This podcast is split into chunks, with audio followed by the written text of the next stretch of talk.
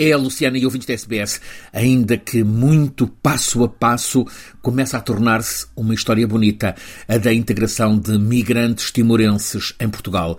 A vaga migratória surgiu neste ano 2022 com cerca de 3 mil chegados a Lisboa. Números por alto. Poderão ter sido mais, muitos com a intenção de seguirem para as Ilhas Britânicas.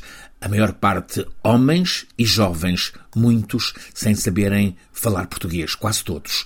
Para entrar em Portugal, os cidadãos timorenses não necessitam de visto, precisam apenas de passaporte, como de turistas se tratassem.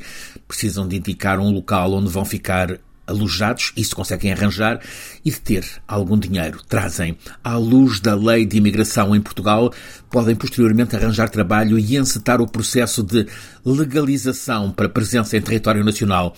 O problema para quase todos é o da falta de acesso a trabalho regular. Dificuldade grande, seja por falta de formação profissional adequada, seja pelo escasso domínio da língua portuguesa, escasso ou mesmo nulo muitos ficaram a viver na rua. Em Portugal é outono alto, quase inverno, tempo frio, chuvoso, houve cheias nas últimas eh, duas semanas. Houve muitas inundações nas zonas baixas à volta de Lisboa nestas últimas duas semanas, mas a solidariedade ativada e liderada por gente portuguesa com ligação afetiva forte a Timor cuidou o acolhimento possível, arranjou-lhes abrigos, em muitos casos com tendas de campismo, abrigos e roupas quentes, também impermeáveis, também alimentos, embora alguns deles, que se basearam junto à gar marítima do Terreiro do Passo, um lugar que eles chamam de o mar, cultivem pescar o peixe do Rio Tejo.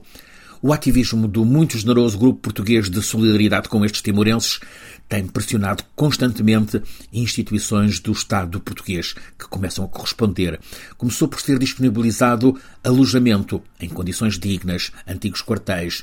A mobilização permitiu que muitos tenham passes para se deslocarem nos transportes públicos. Há um almoço convívio semanal aos sábados, é concorrido. E começou a ser conseguido trabalho. Há bons exemplos. Um timorense, não importa dizer aqui o nome dele, conseguiu trabalho na cozinha de um restaurante, também croissanterie, no muito concorrido Centro Comercial Colombo, em Lisboa, mesmo em frente ao estádio do Benfica. Ele, esse timorense, esforçou-se, aplicou-se, ganhou o apreço de todos naquele estabelecimento. Agora, ele já saiu da cozinha da Copa, está no atendimento ao público, com satisfação geral. Há outras histórias assim, quase todas propiciadas pelo pequeno mas hiperativo grupo português de solidariedade com Timor. A história destes migrantes timorenses está a começar a ser diferente da de tantos outros milhares de oriundos de variados lugares da Ásia. Sobrepõe-se, neste caso timorense, o afeto, o afeto português com Timor e o sentimento de solidariedade entre povos irmãos.